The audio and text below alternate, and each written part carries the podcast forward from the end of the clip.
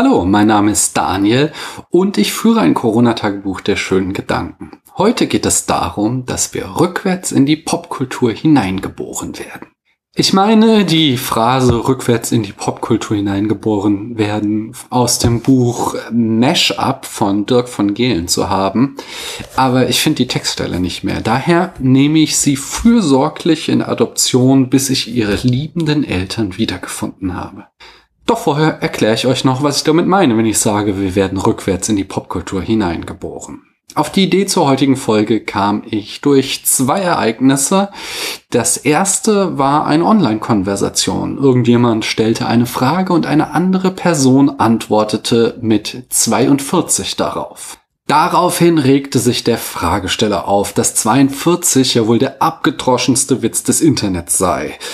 Das ist nicht von der Hand zu weisen, obwohl Witze über den BER und dass er wohl nie fertig werden wird, mittlerweile dem hart Konkurrenz machen. Ich meine, nur noch Chuck Norris kann einen lustigen BER-Witz machen. Aber war es die Intention der 42-Sagerin, einen Witz zu machen, der schon so oft gerickrollt wurde wie bei Sonnenaufgang Blut vergossen? Höchstwahrscheinlich nicht. Es ist nicht unwahrscheinlich, dass die 42-Sagerin eben erst auf den Witz gestoßen ist und ihn äußerst originell fand und sich nicht bewusst war, wie lange er schon besonders in Nerdkreisen gemacht wird. Sie wurde eben, wie wir alle, rückwärts in die Popkultur hineingeboren. Falls es euch ähnlich geht und ihr noch nie die 42 als Antwort auf eine Frage gehört habt, hier eine kurze Erklärung. 1978 erschien die Hörspielreihe Per Anhalter durch die Galaxis von Douglas Adams bei der BBC. In den Jahren 1979 bis 1992 adaptierte Adams die dann auch noch als eine Romanreihe. In Per Anhalter durch die Galaxis baut eine außerirdische Kultur einen Riesencomputer, der die Antwort auf die Frage nach dem Leben, dem Universum und dem ganzen Rest geben soll. Und die Antwort lautet eben 42. Die Außerirdischen müssen nämlich feststellen, dass sie sich nie wirkliche Gedanken gemacht haben, was die eigentliche Frage ist. Daraufhin bauen sie einen noch größeren Computer, der die eigentliche Frage errechnen soll. Und das ist, Achtung, fetter Spoiler, die Erde. Und seit 1978 ist es daher ein Witz, auf eine komplizierte Frage mit 42 zu antworten. Also genau seit 42 Jahren. Oh mein Gott.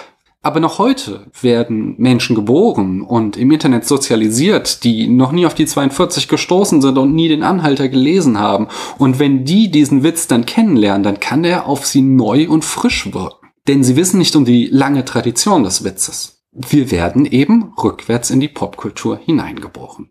Meine zweite Anekdote veranschaulicht das noch besser. Vor einer Weile sah ich mit einem Haufen Kinder Zootopia äh, oder Zoomania. Deutsche Filmtitel sind auch nochmal so ein Kapitel für sich. In diesem Film kommt an einer Stelle die Polizistin Judy Hobbs und ihr Kleinganoven-Kumpane Nick Wilde zum Gangsterboss Mr. Big, mit dem Nick eine Vergangenheit hat. Und Mr. Big beschwert sich daraufhin mit rauchiger Stimme, du kommst zu mir am Tage der Hochzeit meiner Tochter. Die anwesenden Kinder beömmelten sich natürlich darüber, dass Mr. Big eine Spitzmaus ist. Aber ein zweiter Layer des Scherzes blieb ihnen zwangsläufig verborgen, während ich darüber milde amüsiert war.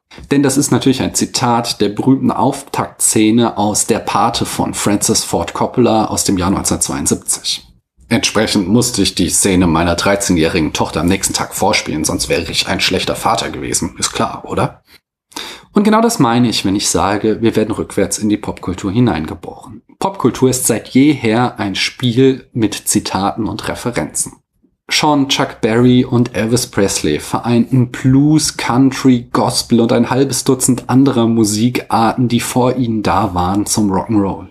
Schon die Frankenstein-Verfilmung aus dem Jahr 1931 zitiert die aus dem Jahr von 1910 und beide wiederum sind natürlich Adaptionen des Romans von 1818. Dieser Prozess beschleunigte sich Ende der 70er Jahre, als George Lucas und Steven Spielberg den Blockbuster erfanden und die popkulturellen Einflüsse ihrer Jugend remixten. In der Musik fand das eine Entsprechung dem Hip-Hop, der in der gleichen Zeit entstand und mit den neuen Mitteln des Synthesizers und dem Samplen von Schallplattentracks den Remix in die Popmusik einführte. Eine weitere Dynamik bekam das Spiel von Zitaten und Referenzen im Kino durch Quentin Tarantino.